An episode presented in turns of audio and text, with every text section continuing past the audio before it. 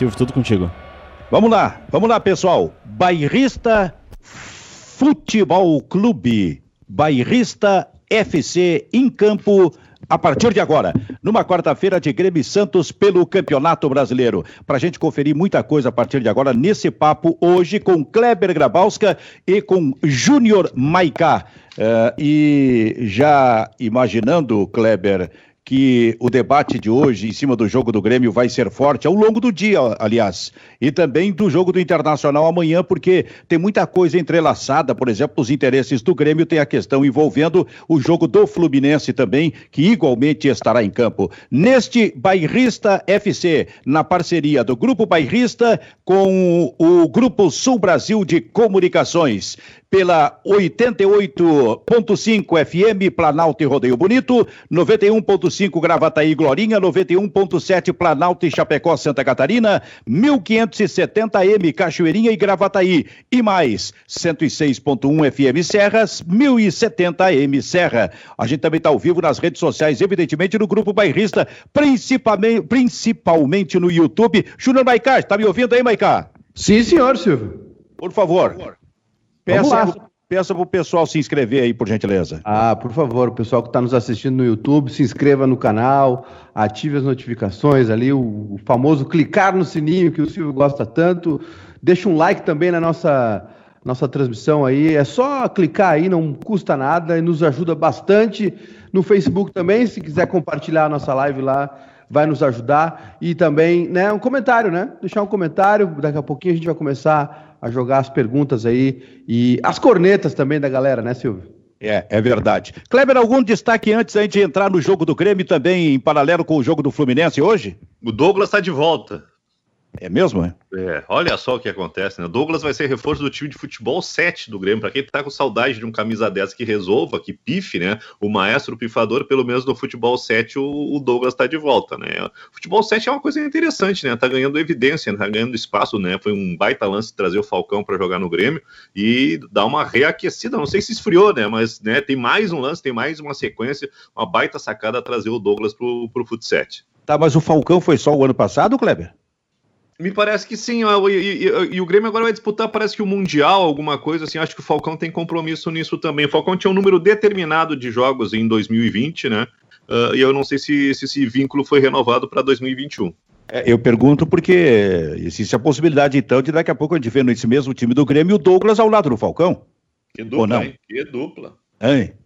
Tá um boa essa, é isso, Silvio. Um do campo, outro do salão e os dois se encontram no set. Olha aí. Ô, Maicá, tá boa essa dupla não? É, eu prefiro o Falcão, né? O Douglas tem que tomar cuidado com o joelho, com a grama sintética. O Douglas tá meio pesadinho aí, depois que largou. Já era meio pesado quando jogava, né, Silvio? Grama sintética tem que saber jogar. Tu tá preocupado com a saúde dele, então acho que tu é. tens inteira razão. Não para enfeite fazer o contrato fala, com algum fala, clube. É, fala um cara que joga futebol na grama sintética toda segunda-feira e tá sempre no peso, né? É, tá. Não faz nenhum tratamento. com, saudade saudade do, de um número 10? O, pro Grêmio? É? Não, o Grêmio tem. Só precisa, ah. só, só, precisa ajeitar a cabecinha dele. Eu saudade, que... saudade de um treinador? Tô sentindo falta do Renato. É. Sentindo, sentindo, falta do velho Renato, de 17, 18, de 19 também. Tô sentindo falta do Renato. Acho que a questão do GPR é. Eu acho que o Jean... Só o que o GPR precisa, Silvio? O que 99% da população brasileira precisa. O que é? Tratamento. Precisa do. Precisa, do... precisa se tratar. 99%. Foi o modo que tu encontraste ao falar 99 para te tirar fora, então. Exatamente. Eu é. não preciso. Tu não precisa. O restante todo precisa. Muito bem. que, que loucura isso aí. Tá, tá meio louco esse negócio aí, esse início, hein, Kleber? É, é, falando em início, né? Que coisa complicada que é a, a, a, mudança de clube, né? O Jorge Jesus saiu em alta aqui do Flamengo, adorado, ídolo, né? Entrando na galeria dos maiores técnicos do, do Flamengo, colocou o Flamengo, o, o Bruno Henrique no, no outro patamar. Aí foi para o Benfica, lá ele não conseguiu passar da seletiva para Champions, né? Se embananou na, na Liga Europa, uh, tá mal no campeonato português, tá com Covid, tá fora de ação e E o, o Benfica perdeu o clássico para o Sporting, segunda-feira ficou nove pontos atrás, está na metade do campeonato, mas praticamente fora da, da briga pelo título. E o Everton e outros jogadores estão recebendo ameaças de, por, pelas redes sociais, né? Tiveram que abandonar as redes sociais, tamanha a pressão que estão sofrendo lá. Tava tudo certo por aqui, né? Daí vão para a Europa, vão para Portugal achando que vão dar um pulo na carreira e acontece isso, né? o futebol é dinâmico e a vida também, né? Que coisa impressionante isso, né, né o Kleber? É, não só pelo Everton, podemos falar, mas principalmente pelo técnico, né? Que saiu daqui consagrado. Iria fazer um time para voltar a disputar com os grandes da Champions League lá no Benfica. E aí fica no meio do caminho, é, Europa League e mal no campeonato. Mas vem cá, o que, que vai acontecer com esse técnico aí, Maicá? É, ontem eu estava assistindo no, no Instagram uma, uma entrevista do Rui Costa, não é o Rui Costa que a gente conhece, né? É o Rui Costa, esse jogador, esse camisa 10 do Milan, surgindo do Benfica. Hoje ele é diretor do clube e foi dar uma entrevista oficial lá no Instagram do clube. Foi, foi mais, na verdade, um pronunciamento, né? Para acalmar os ânimos, porque o Benfica perdeu o clássico para o Sporting na segunda-feira, se não me engano. Isso, isso, isso. Aos 45 do segundo tempo tomou o gol, 1 a 0 perdeu. É, teve uma, um surto de Covid, é, Jorge Jesus está com problemas, né? Tá, teve infecção pulmonar. Então é um momento muito complicado. Estava olhando os comentários ali da torcida, muita bronca para cima do Jorge Jesus. É, o, o Jorge Jesus, o, o tratamento que a gente conhece para o Jorge Jesus aqui no Brasil é diferente lá em Portugal, né? Ele já ele tem uma outra relação com a torcida do Benfica, de entradas e saídas, enfim. E, e muita bronca para cima do Jorge Jesus. Tem essa questão aí do, dos xingamentos, né? O Everton, o Cebolinha excluiu o Instagram dele, porque estavam ameaçando ele, a família dele, enfim.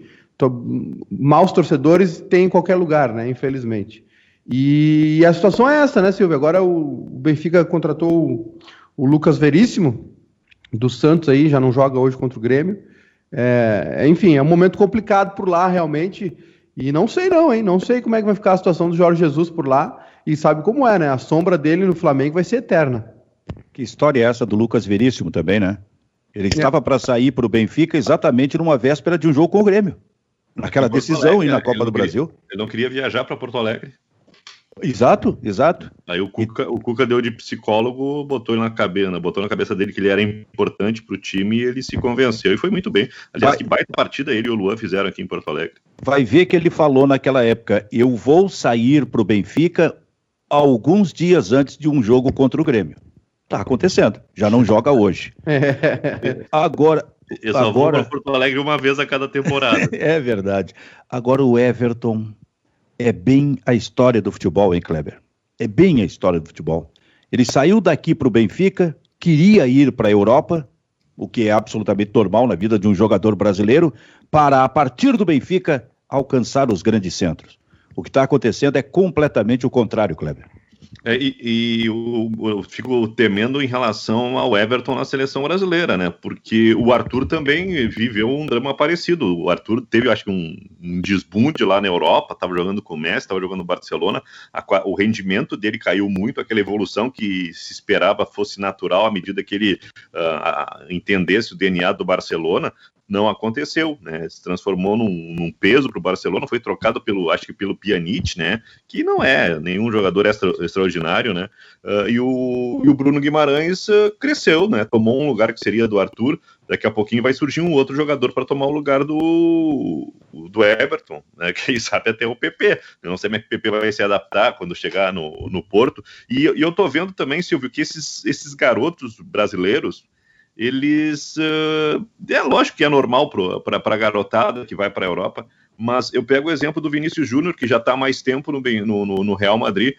O, o Vinícius Júnior está encolhendo de tamanho, está sendo extremamente contestado. É um jogador que está perdendo a naturalidade para jogar, está sendo cobrado porque não está resolvendo o jogo, não tem o brilho.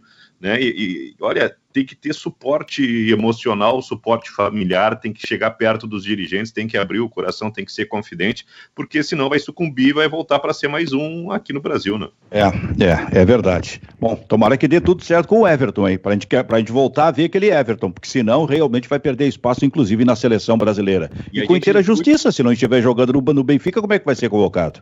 E a gente discute, né, Silvio, esses garotos que são essas pessoas, né, que vão muito cedo para a Europa, ganham um caminhão de dinheiro e com 23, 24 anos já se entregam, né? É, talvez a gente está percebendo o que está acontecendo com o Vinícius Júnior, com o Arthur, né? Jogadores que não querem mais encarar desafio. Né? Eu saio do Barcelona, vou jogar na Juventus, ah, tá ótimo, saio da Juventus, vou ganhar muito dinheiro na China, no Japão. Então é um, né? A falta de perspectiva também acomode as pessoas. Né? Bairrista Você... FC, Grupo Bairrista e Grupo Sul Brasil de Comunicações. Diz aí, Maicá. Ah, não, é sobre, sobre os desfalques do Santos, é, são quatro importantíssimos, né? Marinho está com problema de, de joelho, teve um, uma entorse na, na, final da Libertadores, está sentindo alguma coisa, não sei como é que vai ficar a situação dele para o resto da temporada. Soteudo também não joga. Né? É, é. É ligamento colateral, alguma coisa assim. Acho que não foi uma ruptura, né? Porque ele continuou jogando, enfim. Mas uh, ele não joga hoje, o Soteudo também fora. Diego Pituca foi para o Kashima Antlers e o Lucas Veríssimo que foi pro, pro Benfica. O, tem um. O quê? Oi? Não, conclusão. É jogo pro Grêmio ganhar. É jogo pro Grêmio ganhar. Eu tenho o provável time do Santos aqui, se, se tu quiseres. Não, pode ser, mas eu quero chegar no provável time do Grêmio para ganhar desse Santos tão fragilizado. Qual é o Santos? O Santos vem com John, Pará, o Laércio, ex-Caxias, Luan Pérez e Felipe Jonathan, Alisson, Sandri, Lucas Braga, Madison, Arthur Gomes e Caio Jorge. Kleber, é jogo pro Grêmio ganhar. É o jogo para botar a casa em ordem, né, Benfica? E é. evitar aí uma, uma recuperação do Santos, que durante boa parte do campeonato, né, uh, foi um time que andou no G4, G5, sempre andou beliscando ali a, a vaga direta. E à medida que a Libertadores uh, se, se, se aproximou da fase final, o Santos foi desfocando do campeonato, tanto que perdeu um jogo que estava ganho contra o Goiás na Vila Belmiro, né, vencia por 2 a 0 acabou perdendo por 4 a 3 Na sequência, teve que poupar os titulares contra o Atlético Mineiro, perdeu fácil lá em Belo Horizonte. Então, já com dois jogos sem pontuar, né, dois jogos com derrotas seguidas, o Santos ficou para trás e viu aí chegar Atlético Paranaense, uh, Corinthians, Bragantino. Uh, e o Fluminense desgarrar, né? o Fluminense estava junto nesse bolo, aí o Fluminense voltou lá para brigar pelo lugar que teoricamente é o Santos. E eu quero ver o Cuca, né? O Cuca vai ter que reinventar. O Cuca tem muito mérito na, na campanha do Santos pegou um time em crise financeira, botou os guris para jogar, vai afirmando alguns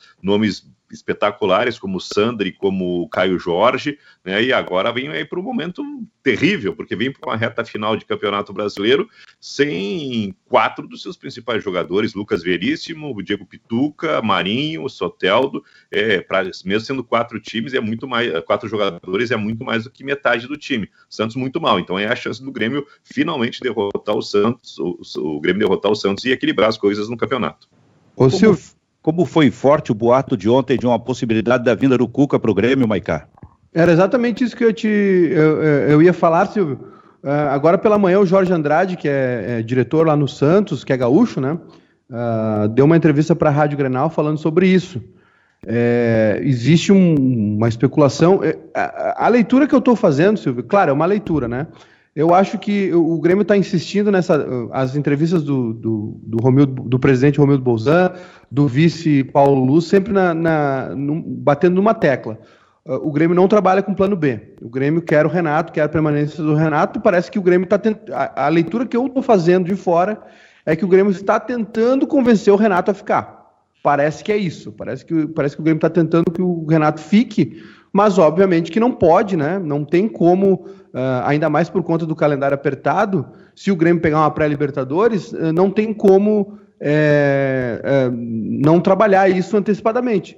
Então veio, veio, essa informação lá de São Paulo que o Grêmio sondou a situação do Cuca, né, quais são as intenções dele, uh, questões de, de, contrato, e o Jorge Andrade falou hoje pela manhã na Rádio Grenal e disse, e disse uma das uma das frases dele que me chamou a atenção foi o seguinte, Silvio é, nós estamos. A, a, questão do Cuca não é financeira para ele permanecer no Santos. É ele saber que vai ter um time em condições né, de, de brigar por alguma coisa. Porque a gente está vendo o time está se desmantelando, né? Os jogadores, dois jogadores importantes saíram. Não sei como é que vai ficar a questão do Soteudo, que quase saiu no começo dessa, dessa temporada e acabou permanecendo. E, claro, tem o, o, Marinho, né? O Marinho fica, mas aí vai ficar um time de um homem só. Então o Cuca quer saber se tem condições E, e, e para permanecer, você vai ter time para brigar por alguma coisa no que vem. É, quer dizer, ah. nessa, nesse ano ainda, né? Na próxima temporada. Evidente. Mas antes do Cuca, a questão é o Renato. Né? E eu estou tentando uh, interpretar o que possa estar acontecendo com o Renato. Será que o Renato, por decisão própria, vai permanecer? Ou será que o Renato já decidiu que, encerrado o Campeonato Brasileiro, ele sai, ele volta para o Rio de Janeiro? Afinal, são mais de quatro anos, cerca de quatro anos e meio treinando o Grêmio. Tudo tem um seu final de ciclo. Maikai e Kleber. Será que não está acontecendo isso com o Renato pela cabeça do Renato?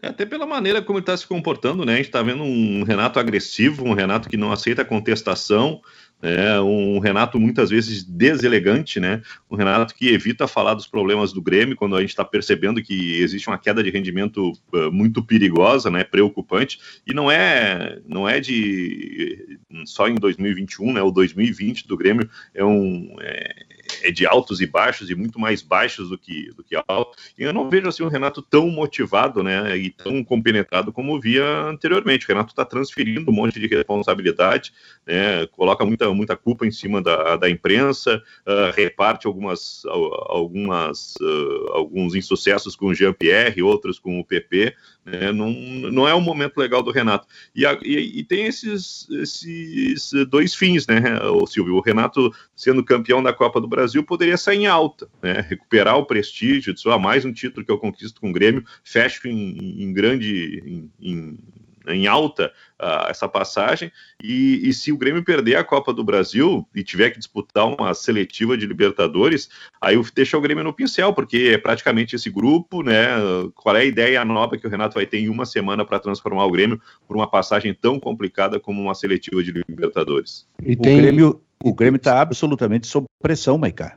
Sob pressão, porque se a Libertadores ou a pré-Libertadores começar para o Grêmio, é, começa para o Grêmio uma semana depois, se ela começasse um mês depois, dois meses depois, o tempo era outro, inclusive para a adaptação do novo técnico. Agora, se o Renato vai até o fim da Copa do Brasil e diz, olha, a partir do encerramento da Copa do Brasil, eu estou fora do Grêmio, não vou permanecer. O que, que o Grêmio vai fazer com um novo técnico eh, para ficar aqui, eh, para trabalhar uma semana apenas? É, conhecendo inclusive jogadores. Olha, essa questão, eu estou lembrando muito, o Maicá, no, quando se falava sobre o Abel Braga para fazer uma espécie de transição com o possível novo técnico do Inter, o Ramires, né? E ficou, o próprio Abel disse que não, né? Olha, não sei se o Grêmio não vai precisar disso aí, porque um qualquer técnico que entrar com uma semana só para trabalhar corre o sério risco de ser eliminado nessa primeira fase da é, eu acho, eu acho que eh, o Grêmio e o Renato precisam ter uma conversa franca aí, né? Porque uh, existe uma possibilidade real do Grêmio pegar a pré-Libertadores. O Grêmio ficou muito para trás no Campeonato Brasileiro. Eu garantia, eu, eu não sou, eu não tenho essa opinião se, de que o Palmeiras vai, vai é, independente do que acontecer no Mundial de Clubes, eu não tenho, eu não tenho a opinião de que o Palmeiras vai, vai perder o foco, de desmobilizar. Vai desmobilizar, exatamente. Eu acho que tem tempo, né? O Palmeiras, uh, a final seria no dia 11, né? Se o Palmeiras for a final, no dia 11 de fevereiro, o primeiro jogo é só 28, são 15 dias. Dá para tomar todas, dá para fazer a festa que for, comemorar com a torcida e, e ter uns bons 10 dias, 8 dias de trabalho intenso para a final da Copa do Brasil. E depois, no primeiro jogo, tem mais uma semana de preparação. Então, uh, vai ser difícil, sim. Não, não acho que influencia de nenhuma maneira. Acho que o Palmeiras também está de olho nessa possibilidade de ter uma temporada histórica, né, de Libertadores e Copa do Brasil, que é algo raríssimo também, assim como o Flamengo fez no ano passado. E tem outra questão, Silvio, que é a seguinte: tem muito time cascudo, muito time complicado nessa pré-Libertadores. Tem Atlético Nacional, tem Libertar, São Lourenço, Independente Del Valle, Júnior Barranquilha, aí tem o Bolívar, o Deportivo Lara e o Ayacucho, que são mais fáceis. Mas Atlético Nacional, Libertar, São Lourenço, Independente Del Valle e Júnior Barranquilha, esses cinco, uh, se o Grêmio for para Libertadores, um desses aí pode ser adversário do Grêmio. Né? É, o, o, o, Grêmio, se entrar na pré-Libertadores, está no, no outro pote, né, que vai definir o adversário dessa turma do pote 1 que já está estabelecido. Tá, mas esse pessoal aí poderia ser um desse, desses times, o adversário na pré-Libertadores? Sim, sim, sim, Aliás, será de, de, de, do time do Brasil. Dos times brasileiros, né? Então. Uh, tem duas. No, no pote 2 tem duas vagas de, Brasil, duas para o Chile, uma para o Uruguai e mais três em aberto. Que eu, ah, Equador. É, Equador. Equador 1, 2, 3. Então, se o, o Grêmio pegando para a Libertadores, ele pode enfrentar o Atlético Nacional, o Libertar, o São Lourenço, o Independente Del Valle ou o Júnior Barranquilha. Ô Kleber, tu que gosta, descobri ontem de, de uma sinuca.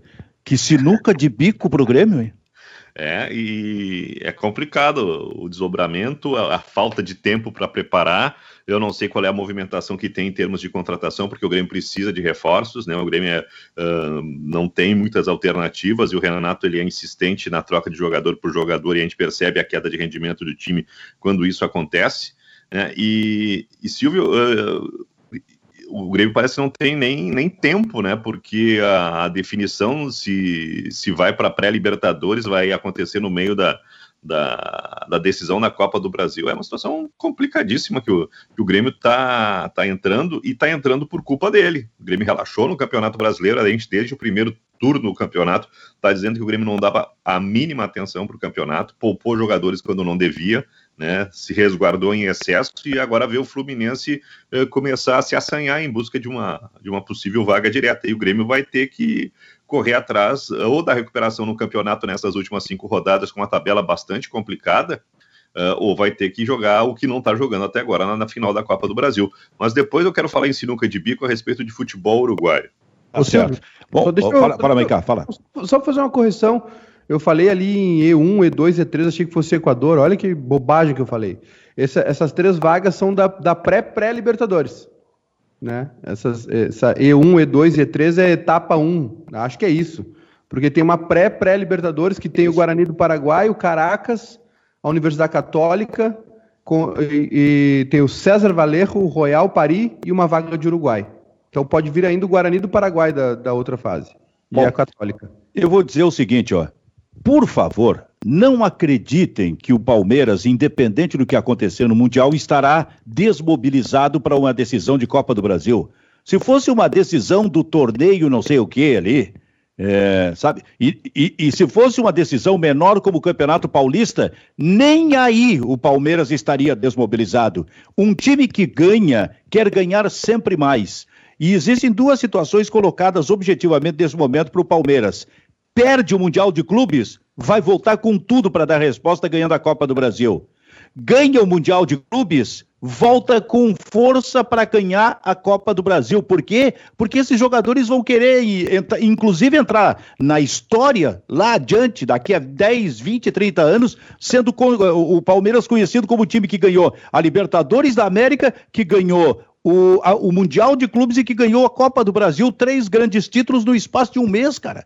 Mas quem é que pode acreditar, o Kleber, que o Palmeiras, independente do que acontecer no Mundial, vai jogar desmobilizado a Copa do Brasil? Não existe isso, cara. Tem uma situação que, de repente, pode tirar o Palmeiras do prumo, mas não sei se vai tirar a motivação, que é levar uma. Uh, Chapuletada. É, levar um 8 a 2 que nem o Barcelona levou, levar, levar um 7 a 1 né? Mas eu acho que, de qualquer maneira, mesmo ferido, né, o Palmeiras vai precisar dessa Copa do Brasil para amenizar o impacto de uma derrota que pode ser tanto, tanto, uma goleada para o Bayern de Munique ou não passar pela semifinal, né? Sim, é, pode tirar o, o, digamos, do prumo é, uma derrota feia no Mundial de Clubes na, na questão emocional, assim, dos jogadores. Bata, como é que vai se recuperar? Mas isso não quer dizer que os caras não vão entrar com vontade, né? Sabe, aquele negócio de achar, não, agora eles não vão, ah, já ganharam o Mundial aí, Maicá. Não, não, não existe isso, cara. E tem outra coisa, né? O Palmeiras, o Palmeiras ele, ele quer título, né? Ele tá numa fase interessante e o treinador também quer título, né? Se é. eu não estou enganado, o Abel Ferreira conquistou o primeiro título da carreira sábado com a Libertadores, né? Então. É. E tem, e tem outra questão, que é a premiação de, de Copa do Brasil, que é muito forte. Né? Então, dá para É mais um incentivo para os jogadores. A gente sabe que premiação de, de título uma, uma boa parcela é repartida entre é, o plantel, né, entre os jogadores. Então é mais um incentivo para os caras no final de temporada. A gente não pode negar, Silvio. Uma, uma premiação aí extra, né? É, eu, eu acho que seria. Eu nunca ganhei, mas eu acho que seria bom ganhar um, uns trezentinhos aí para jogar dois jogos, né? Acho que seria bom uma tem, premiação. Mas não tem divisão de lucros aí? Aqui? É. Aqui tem a divisão de lucro, só não tem o lucro. Ah, então tá. Mas, mas tá previsto no, no, no, estatuto, né? Quando tiver lucro, vai ter divisão de lucros. Por enquanto, não, só tem a divisão do preju. Muito bem. Em seguida, Grêmio ou Fluminense? A gente vai colocar aqui no programa. Mas antes, Kleber, qual é a questão aí do futebol uruguaio? Vou, vou pedir para um pouquinho de paciência para tentar explicar a situação. Uh, a definição da participação dos uruguaios na Libertadores. O campeonato uruguaio só acaba em abril. Então o pessoal resolveu que a data limite para enviar os classificados. Uh, que, que, nessa data eles vão tirar uma foto da classificação, vão ver qual é a situação do campeonato né, e decidir quem vai. Né? Uh, dia 7 de fevereiro, o Uruguai tem que definir o classificado para a primeira fase, que isso, 7 de fevereiro, é, é domingo, né? É, é, é, é domingo. E, e, aí, esse que vai passar pela primeira fase tem que disputar uh, três eliminatórias, a fase 1, a fase 2 e a fase 3, e aí tu vai estar na fase de grupo. Então a Associação Uruguaia que vai mandar um e-mail para o primeiro colocado perguntando se ele quer jogar a, a primeira fase ou vai esperar o desdobramento do campeonato para entrar na fase de grupo. Se o primeiro colocado preferir esperar e tentar uma vaga mais avançada, vão chamar o segundo e aí por diante até alguém aceitar. Dia 21 de fevereiro vão repetir o procedimento para definir o classificado para a segunda fase, aquela que já tem os brasileiros. Em abril se decide quem vai para os grupos. A situação da Libertadores ela já é complicada, mas cada associação ela trata de, de complicar ainda mais, né? Então vou mandar e-mail para saber, tu quer entrar agora? Tu quer entrar na fase de grupos ou tu corre o risco de não participar de nenhuma fase da Libertadores? Ah, é o surrealismo puro, pelo amor de Deus. Bairrista FC, Grêmio ou Fluminense? Por que, que eu coloco isso? Porque neste momento, pela, pela situação de momento, o Grêmio está com vaga direta para a Libertadores da América do ano que vem, perca ou ganhe a Copa do Brasil. Se ganhar a Copa do Brasil, pela própria Copa do Brasil, não precisaria do brasileiro. Se perder a Copa do Brasil, porque o Palmeiras acumula Libertadores com Copa do Brasil e abre uma nova vaga via Campeonato Brasileiro. Vaga direta, eu quero dizer. E esta vaga, por enquanto, está sendo ocupada pelo Grêmio, que seria o último dos classificados via Campeonato Brasileiro nesse momento. Mas tem um detalhe. Não, a vaga do Fluminense. Ah, eu fiz a confusão. O Grêmio está tá, fiz... tá Perfeito. O Grêmio está na pré. O que eu quis, eu, eu queria chegar na diferença de um ponto entre os dois. Um ponto entre os dois.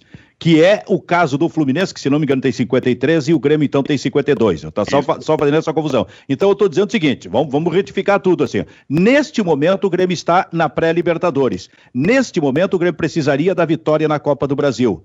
Se não ganhar a Copa do Brasil, abrindo esta outra vaga, com o Palmeiras acumulando Libertadores e Copa do Brasil, o Grêmio vai precisar do Campeonato Brasileiro. E, nesse caso, precisa ultrapassar o Fluminense.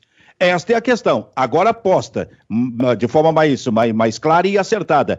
O que, que, eu quero dizer é que o Grêmio entra em campo hoje diante do Santos para ganhar o jogo e para Kleber, à noite, dar uma observada em Bahia contra o Fluminense. É, o Fluminense está num momento muito bom, né?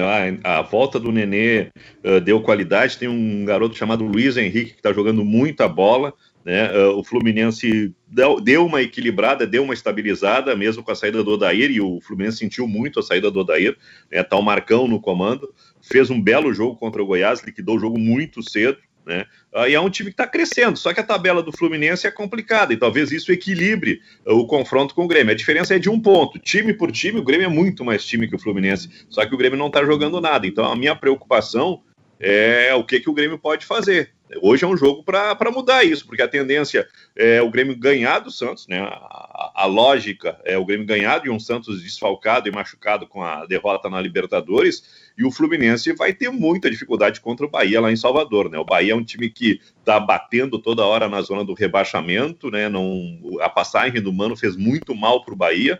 Uh, o dado Cavalcante tenta acertar, mas o Bahia não consegue ter gordura, não consegue ter tranquilidade para descolar da turma de baixo. E aí, Maiká, interpreta pra gente isso aí. Olha, Silvio, é, é uma, é uma briga uh, contra o Fluminense. Uh, eu estava olhando aqui a tabela, a reta final do Fluminense. Ele pega o Bahia hoje, recebe o Atlético, vai jogar fora com o Ceará, joga fora com o Santos e fecha com o Fortaleza em casa. É uma briga ingrata, porque o Fluminense tem um trabalho, tem um, tem um resquício ali do trabalho do Odair. O Marcão é um cara que é bem quisto pelo, Marcão é zagueiro, né? Jogou na França também. Volante. É... Oi? Volante. Volante. E, e aí ele tem é, é bem quis pelo grupo, enfim, o trabalho seguiu. E, e eu acho que é um adversário difícil para o Grêmio. O pessoal do Fluminense está realmente acreditando nessa possibilidade. É, é, é, a Libertadores é uma realidade para o Fluminense depois de muito tempo, né? Uh, uh, acho difícil Grêmio e Fluminense perderem essa vaga, são sete pontos, o Fluminense oito na frente do Atlético Paranaense. Os, os, que estão nesse grupo aí que tem 45 pontos, Atlético Paranaense, Ceará e Corinthians e Santos, e o Atlético Goianiense também, acho que brigam por mais uma abertura de vaga, né? Acho que é isso, porque alcançar essa, esse pelotão na frente não irão. Então o Grêmio. E, e, e, a imagem que o Grêmio vai passar do, pro, pro, pro torcedor e pro grupo, né, Silvio? Que é, que é de confiança, de voltar a jogar, de voltar a jogar bem, uh, de se preparar melhor para essa, essas finais de Copa do Brasil. E, claro, sempre com esse pensamento aí, tem que ultrapassar o Fluminense. O Grêmio é obrigado a ficar na frente do Fluminense. Uma pré-Libertadores seria algo terrível para o planejamento, para calendário, independente da permanência ou não do Renato. Se o Renato sair pior ainda, né? Se o Renato sair pior Uh, então, uh, mas assim, Silvio, o que me preocupa de fato, né, no jogo contra o Santos hoje, por exemplo, uh, vai ser de novo um jogo onde o Grêmio vai ser contra-atacado. O Santos, né, sem esses jogadores, perde muita qualidade, sem, sem o, o Pituca e o Veríssimo que foram vendidos, sem o Marinho e Soteudo, que são os melhores do time. Mas é, esse Santos aí, ele ganhou do Inter, esse Santos misto, reserva, ganhou do São Paulo no Morumbi, faz jogo difícil, não é não é o, o reserva do Grêmio que entra para perder, é um reserva que entra para pelear. Esse reserva, esse reserva do Santos perde qualidade, mas ele entra para jogar e ele arrancou ponto de muita gente no brasileiro. Então eu fico preocupado, Silvio. Fico preocupado porque o desempenho do Grêmio é fraco. O Grêmio tem claramente uma perda de confiança, né? A gente vê o time oscilando, a gente vê o time é, é, hesitando em alguns momentos. O Renato não tem contribuído muito, porque eu acho que tem mexido errado no time, essa história de tirar sempre o Ferreira, de insistir alguns jogadores, Tassiano, enfim. O Grêmio também é, pensou mal esse banco de reserva, esse grupo aí, o Grêmio não tem muita alternativa, o Grêmio não tem muito o que fazer. Eu acho que não tem motivos para desconfiar, enfim, mas acho que essa saída do PP aí tem mais a ver com, com a negociação dele do que com qualquer tipo de lesão. A gente, Kleber, está falando muito aqui sobre a questão do Jean-Pierre, que está numa má fase, né? Mas eu vou te dizer, o PP está lado, corre lado a lado com o Jean-Pierre. O, o PP também vem mal há algum tempo, então essa cobrança pode ser dividida. Eu posso botar mais um nome que eu acho que é, para mim a maior preocupação que existe no Grêmio é Matheus Henrique. Né? Porque então. o, PP, o PP, o PP, ele segurou a onda de uma maneira brilhante depois que o Everton saiu. Né? E eu achei até que o PP ia demorar um pouquinho, disse, vai sentir o peso, ter que substituir o Everton em alto estilo. O PP foi muito bem, o PP foi muito bem, mas bastou fechar o negócio com o Porto, né? o PP entrou em desgraça, né? entrou em desgraça quase que com o Renato, e a cabeça do PP também já está lá, lá, lá no, no, no, mundo europeu. Acho que isso é normal. Bom, eu lamento muito, porque é um, é, um, é um momento que o Grêmio precisa demais do PP concentrado, focado. O Jean-Pierre, ele tem muita dificuldade de, de, de ter uma, uma, estabilidade emocional. É problema com o pai, é briga com o Renato, é lesão seguida, e uma lesão. Olha, ano passado o, o, o Jean-Pierre ficou cinco meses tratando de uma lesão, aí foi perdendo crédito, todo mundo estava dizendo que era dodói, né, essas coisas. O Jean-Pierre volta, ele conserta o time do Grêmio, equilibra o meio-campo, né, acerta o ataque, o Diego Souza explode. Né? O, o, Jean-Pierre tem um grande momento. E eu não consigo ver em 2020 esse grande momento do Matheus Henrique. Eu não sei o que, que, que aconteceu com o Matheus Henrique, né? se, se a vida social ficou mais importante que a vida profissional. Ele levou xixi porque estava uh, fazendo uh, aparições em meio da. Lá, lá quando começou a, quarentena, fazendo aparições em programas sem máscara. Uh, me pareceu o, o Matheus Henrique mal assessorado, né? E, e eu vejo o Matheus Henrique como uma preocupação, porque ele está nessa nesse viés de baixa há muito mais tempo. O Jean-Pierre, pelo menos quando voltou, voltou bem. O PP, quando substituiu o Everton, uh, teve um bom momento, mas eu não consigo enxergar o Matheus Henrique em, em alto nível. Júnior Maicá, o que, que a nossa interatividade está dizendo aí, Maicá? Vamos lá, Silvio. Lá no Facebook, primeiro, mandar um abraço para a rapaziada aqui. O Cassiano Felipe de Andrade. Inter vai perder para o Atlético para prejudicar o Grêmio e ficar, ficar a quatro pontos. Só que não. É brincadeira, é uma piada. O Cláudio aqui, Cláudio Damo. Maicá, tudo na vida tem seu ciclo e o ciclo do Renato no Grêmio acabou. O Ricardo Medeiros Assunção mandando um fica Renato, mas ele é colorado. Olha, Ricardo, não sei se tu quer que o Renato fique, hein? Ele ganha Grenal. Uh, o Leonardo perguntando se o Palmeiras vencer, o Silvio já falou aqui, abre mais uma vaga direta de Libertadores, que hoje ficaria com o Fluminense. O Daniel Jacques, tchau Renato, um milhão e pouco por mês e tá achando ruim. O Paulo, Grêmio precisa de um camisa 10. Tá bem. Uh, o Isaac, o Roger vai assumir o, o, Grêmio depois da Copa do Brasil, isso é um fato. E o Renato vai para o Rio de Janeiro. Acho que o Roger vai para o Atlético Paranaense. Ó, aí. Roberto Gonçalves nos assistindo em Uruguaiana, viu, Silvio? E a, turma, e a, turma, lá do YouTube também.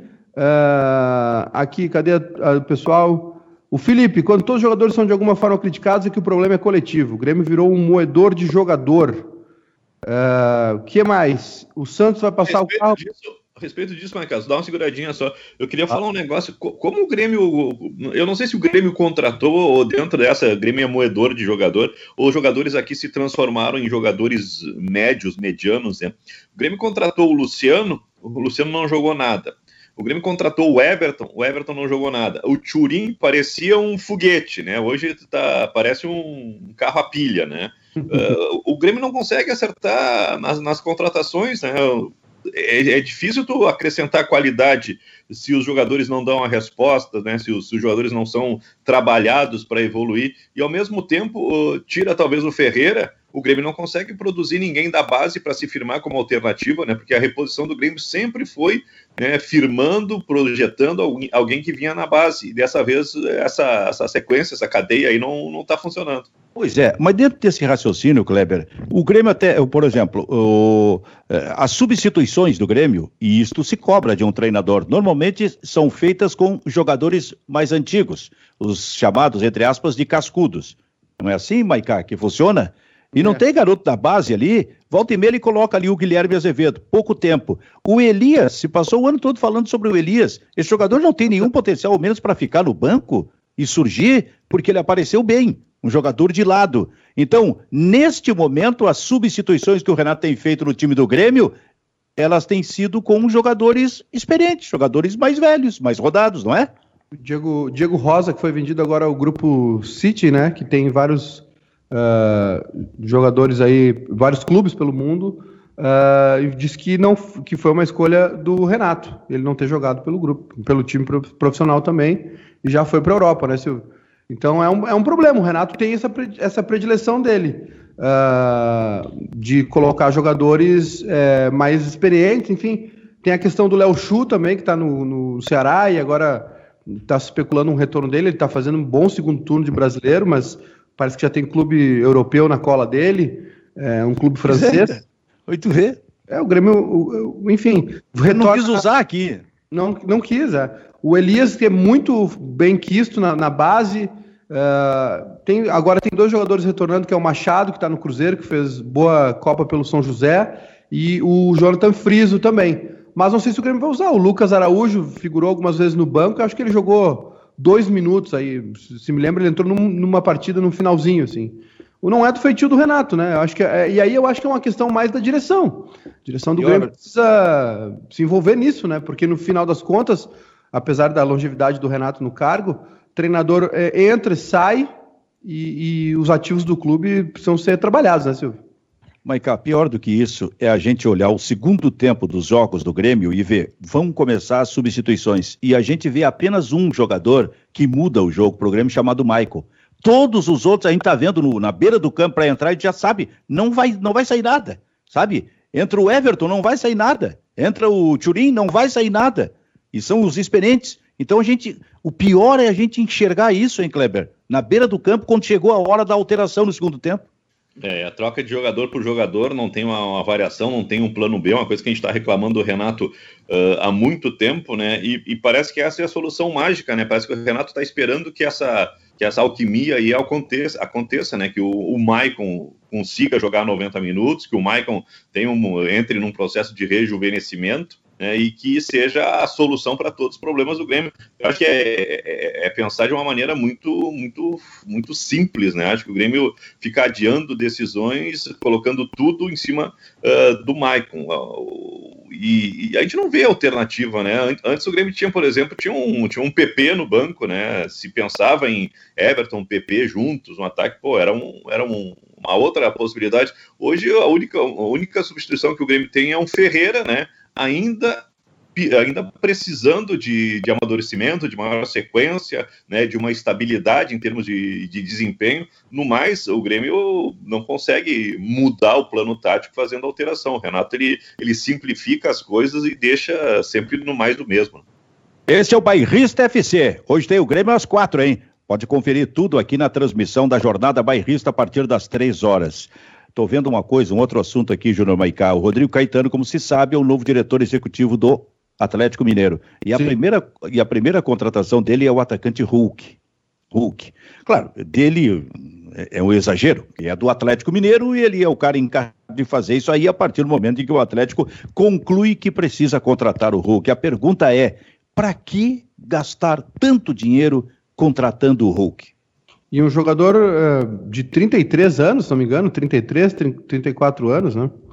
E, e é, é, eu não sei, se eu não entendo essa política do Atlético Mineiro, viu? Sinceramente, acho, acho bem. É, assim, é, o pessoal fala muito mal do Sampaoli, né? Eu acho um baita treinador, acho que ninguém. É difícil tu pegar um time no teu primeiro ano já e botar na, na, na, briga pelo título. Ele fez isso ano passado com o Santos.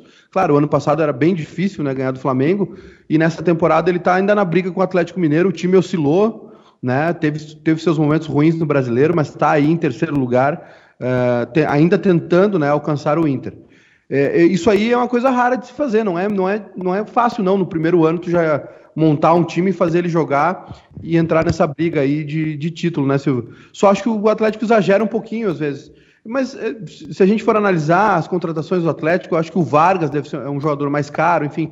Mas uh, o Guilherme Arana é um baita jogador, faz lateral, faz meia, né? O Sacha é uma ideia do São Paulo que funciona com ele. O Sacha se dá muito bem, foi muito bem no Santos, foi artilheiro ou vice-artilheiro? Foi vice-artilheiro do Brasileirão no passado, né, Clebinho? Na última temporada, o artilheiro foi o Gabigol. Isso. Acho que foi, acho que foi vice-artilheiro. Uhum. E, e, só essa do Hulk mesmo, Silvio. Vou te falar. É claro, o, o São Paulo chegou. O, e outra, o, o, time do Atlético Mineiro, na temporada anterior ao São Paulo, foi 13 terceiro do Brasileirão. Então precisava fazer umas compras, né? Agora, tem algumas que são exageradas. Essa do Hulk é uma delas. Um jogador de 33, 34 anos, é, uma fortuna para um jogador desse, eu acho um exagero. O Atlético, na virada da, do ano, aí, na troca de direção, resolveu demitir o Alessandro Alexandre Matos, né? Que é aquele gerente que se notabilizou no Cruzeiro, depois no Palmeiras, mas sempre investindo babilônias de dinheiro, né? Um dinheiro que o Cruzeiro sente falta hoje, né? E quebrou o Cruzeiro, e um dinheiro que talvez faça falta no Palmeiras mais adiante, mas que nesse momento está é, sobrando, né? E o, e o trabalho do Alessandro, do Alexandre, só talvez só tenha frutificado depois que ele saiu, quando o Palmeiras mudou essa, essa política e começou a abrir espaço para os garotos, né? Trocou o Luxemburgo, né? Botou um treinador, abriu espaço para Gabriel Menino, para Patrick de Paula, para Danilo, para Wesley, né? Renovou o estoque e não precisou comprar todo mundo. Tanto que quando o Wesley lesionou, a solução do, do Palmeiras foi buscar o Breno Lopes na Série B. Duvido que isso fosse acontecer com o Alexandre Lopes. O Alexandre lá no Cruzeiro, no Atlético, ele contratou um monte de gente, né? Contratou Eduardo Vargas, contratou Arana. Lógico que algumas contratações são de extrema qualidade, mas e o dinheiro gasto nisso? Né? E, parece, e me parecia que saindo do Alexandre Matos ia ter uma transformação no Atlético Mineiro. Mas eu acho que é um, eu não sei se a questão é salarial, se a questão é, é, pessoal no relacionamento com o Alexandre Matos, mas parece que a política do Rodrigo Caetano lá no Atlético Mineiro é a mesma que o Alexandre Matos vinha fazendo. Contrata o Hulk, né, um jogador que está muito mais para leste europeu, China e Japão do que futebol brasileiro. Pode dar certo? Pode dar certo, mas o valor que está sendo uh, despendido na contratação desse jogador.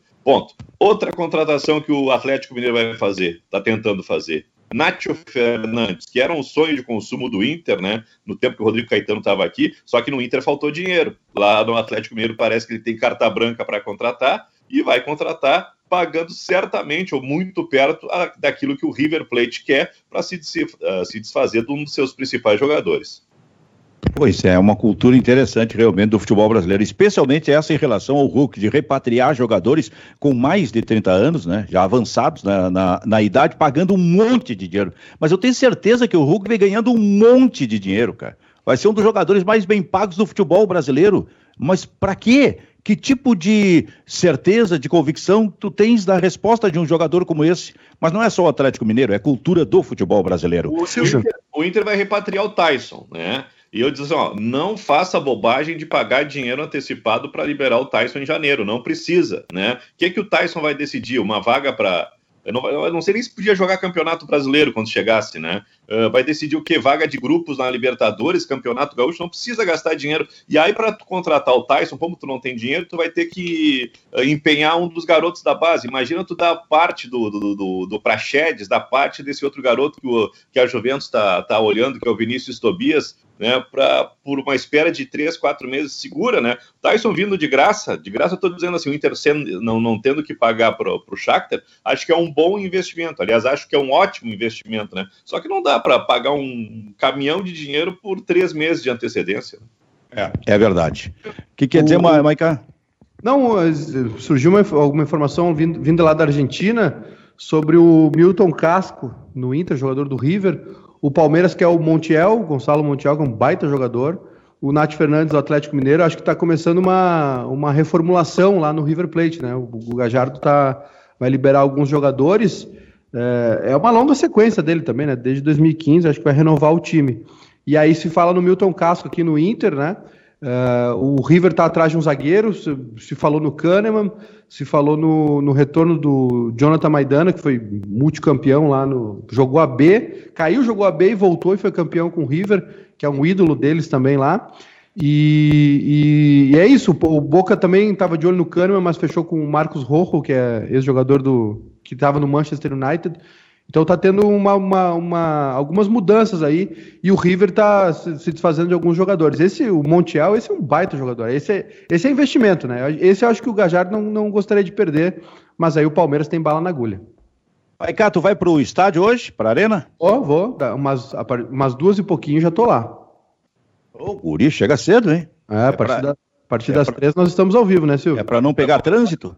É pra conversar com os amigos e comer cachorro quente. É, deve ser, né? Vai comer churrasco. Cara, Conversar com os torcedores. Uma arena, uma arena, um Beira Rio, estádios desse tamanho, vazios né, em dia de jogo, é uma depressão, cara. É uma depressão. Teve aquele jogo do Grêmio Santos na Libertadores, eu passei o dia todo na arena lá. Cara, é, tu olha para aquilo lá, pô, não tem uma viva alma, cara. De vez em quando aparece alguém para cuidar do campo, fazer uma marcação. É, é muito triste o futebol sem, deu sem, conta, sem. Vocês se deram conta que já daqui a pouquinho completa um ano disso, cara. Ah, mas eu quero falar um, um negócio. Sem campo sem, é, com campo sem torcida. No, é, mundial, tem, no Mundial vai ter torcida, viu? É. Tem, tem um vereador em Porto Alegre que vem tá, tá ensaiando uma proposta para liberar parcialmente o, acesso ao público nos estádios. Olha, eu não eu não não, não gastei meu tempo para ver quem é o vereador, né? Uhum. Não quero saber, não apoio a ideia e só quero dizer que isso é culpa da Comebol que sábado fez aquela papagaiada de botar, liberar 7 mil no Maracanã.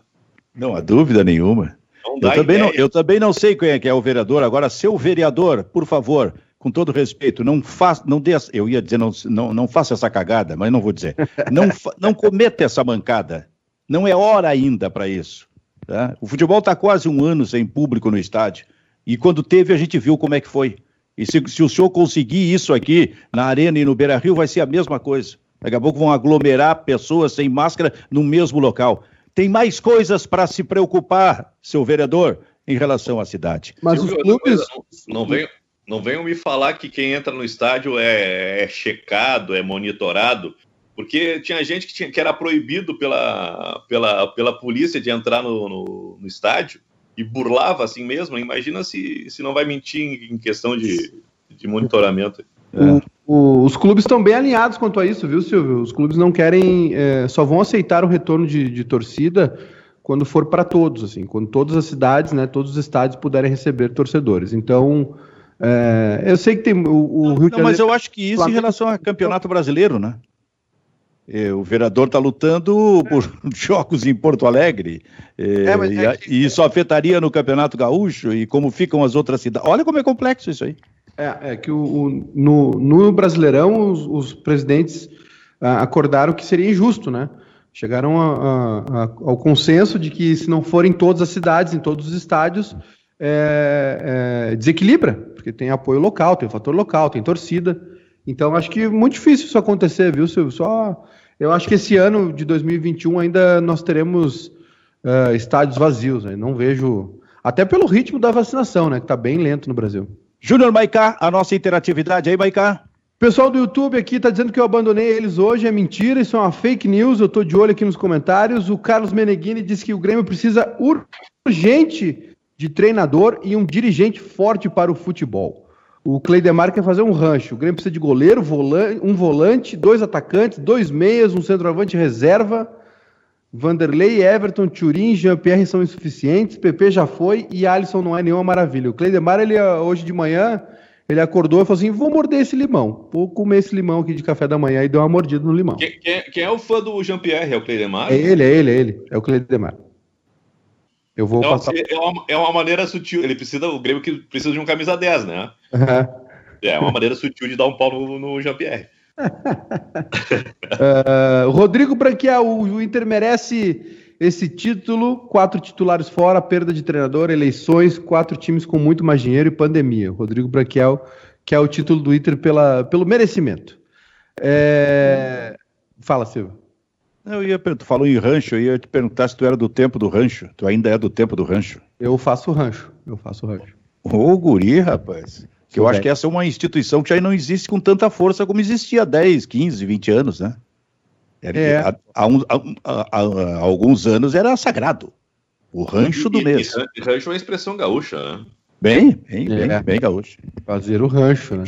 Júnior Maicá, só para dizer que daqui a um minuto a, o Grupo Sul Brasil de Comunicações, através das suas emissoras, volta para sua programação normal. Diga, Maicá. Oi, Kleber. Só, só, duas coisas sobre juventude, né? O juventude também vai sofrer um desmanche, né? Uh, vai, uh, queria ficar com o Rogério, aquele atacante que fez o gol que salvou o time uh, na partida contra o Figueirense, o gol da virada. Queria ficar com o Gabriel Bispo, mas esses dois jogadores serão devolvidos porque não houve acerto salarial. O juventude tem esse problema, né? Não tem, não tem estofo suficiente para fazer proposta de Série A, então tem que ter, vai dar um aumento, né? Mas não é o aumento que os jogadores estão imaginando. Juventude quer que o Renato Cajá permaneça. Eu acho que o Renato Cajá não é jogador para a Série A, com todo respeito à, à, qualidade que esse jogador tem. Ele já não tem a, a explosão. Jogar a Série B é uma coisa, jogar a Série A é outra. Se o Juventude ficar pensando em, em Cajá, acho que o Juventude lo, logo, logo volta para a Série B. E a respeito de treinador, estava acompanhando aí o Bruno Muck, não sei se tem alguma novidade uh, de ontem para hoje, mas para o lugar do Pintado se fala em Gilson Kleina, uh, Eduardo Batista. Marcelo Chamusca e o Jorginho, que é o treinador do. Agora não sei qual é o Jorginho, se é o do Figueirense ou se é o do da Ponte Preta, né? São esses os nomes. Mas a ideia é não trazer, não trazer um medalhão como técnico, né? Não, vai, vai, vai ser um, possivelmente um emergente o técnico do Juventude. Ah, o ruim, é, o ruim é quando se fala em vários nomes, né? Porque aí parece que não tem convicção. O que, que é, Maicá? Queria dizer para o Juventude que, independente do Jorginho, se for o Jorginho do Figueirense ou se for o Jorginho ex-jogador, tetracampeão, não. Olha aí, cara. Bah, Fica, Ah, mas isso é de uma soberba que eu vou te dizer ah, uma coisa. Soberba é, foi, Kleber? Soberba foi o Jorginho do, do, Agora do Figueirense, tu viu essa, Kleber, que ele falou? É. Não, porque deu um pau em todo mundo, falou de vários times, falou mal de vários treinadores, jogadores, e caiu para a Série C. Tá, mas tu acha que esse treinador, depois que tu dissesse que tu acaba de dizer aqui, vai ser, vai ser contratado não, pelo Juventude? Nenhum Jorginho, depois que tu falou, vai ser contratado pelo Juventude. Fica tranquilo que o Jorginho, o Jorginho já renovou com o Figueirense, apesar do rebaixamento, ele ele está é. acertado, fica por lá. Esse, esse não vem para o Jacone. É, o, o pior é Figueirense e Paraná na Série C, né? Que declínio. É. Quando eu falei do Hulk no Atlético Mineiro, eu queria chegar no jogo do Atlético Mineiro contra o Goiás hoje à noite, Kleber. Porque é um jogo que interessa o Internacional, né? Daquela de estamos bem na classificação, alguns pontos atrás de quem vem atrás, mas sempre bom dar uma olhada exatamente em quem vem atrás, que é o caso é. do Atlético Mineiro. O Atlético pega três times da zona do rebaixamento, pega o Palmeiras desmotivado, né, sem, sem foco no Campeonato Brasileiro, e o Fluminense. A tabela do Atlético Mineiro é fácil, né? Uh, e a gente for fazer uma comparação do Atlético Mineiro, Flamengo e Inter nessa rodada, eu coloco o Atlético Mineiro de novo, a exemplo do domingo contra o Fortaleza, com um adversário mais fácil. O Flamengo uh, pelo poderio que tem e pela instabilidade do Vasco, com um confronto médio e o Internacional jogando lá em Curitiba contra o Atlético Paranaense, que faz uma boa campanha no segundo, e no gramado sintético, o Inter com um jogo mais complicado. Eu acho que é um jogo para o Atlético vencer, mas contra o Atlético eu sempre pondero, né? Sempre tem aquele peso né, das botafoguices do Atlético. Na hora de confirmar, o Atlético dá uma entregada. Júnior Maicá, nos encontramos às três da tarde. Sim, senhor, ao vivo, nosso pré-jogo, todo mundo se ligando, hein? No YouTube, Facebook, a MFM, a partir das três da tarde, eu na Arena, o Silvio no seu home office, tem Nando Gross, tem Ramiro Ruschel também participando desse pré-jogo, né? Convidar todo mundo, então. E às quatro, claro, né? O pessoal que estiver aí no trabalho, no, no tem um pessoal que já está voltando a trabalhar, né, presencialmente, ou o pessoal que estiver no home office e não puder assistir o jogo, bota ali para nos ouvir, para nos assistir. E queria fazer uma menção especial, viu, Silvio? Oi. Hoje, 11 anos do nosso querido Batista Day, o dia que o Batista tomou um capote lá no Estádio Olímpico, Grêmio São Luís, um calor senegalês, e o Batista desmaiou e é, hoje é o Batista Day, viu? 3 de fevereiro. que loucura isso. 11 anos já é. Então, então tá, Maicá, faz uma gentileza, me dá um abraço lá em todos os torcedores que tu encontrar na arena lá, por gentileza. Infelizmente, eu não encontro mais ninguém, né? A gente não encontra, vamos esperar mais um ano, infelizmente. Então tá. Bom cachorro quente para ti. Kleber, bom, bom almoço aí, Kleber. Um abraço, pessoal. Até amanhã. Até a próxima. Bairrista FC fica por aqui. Tchau, tchau.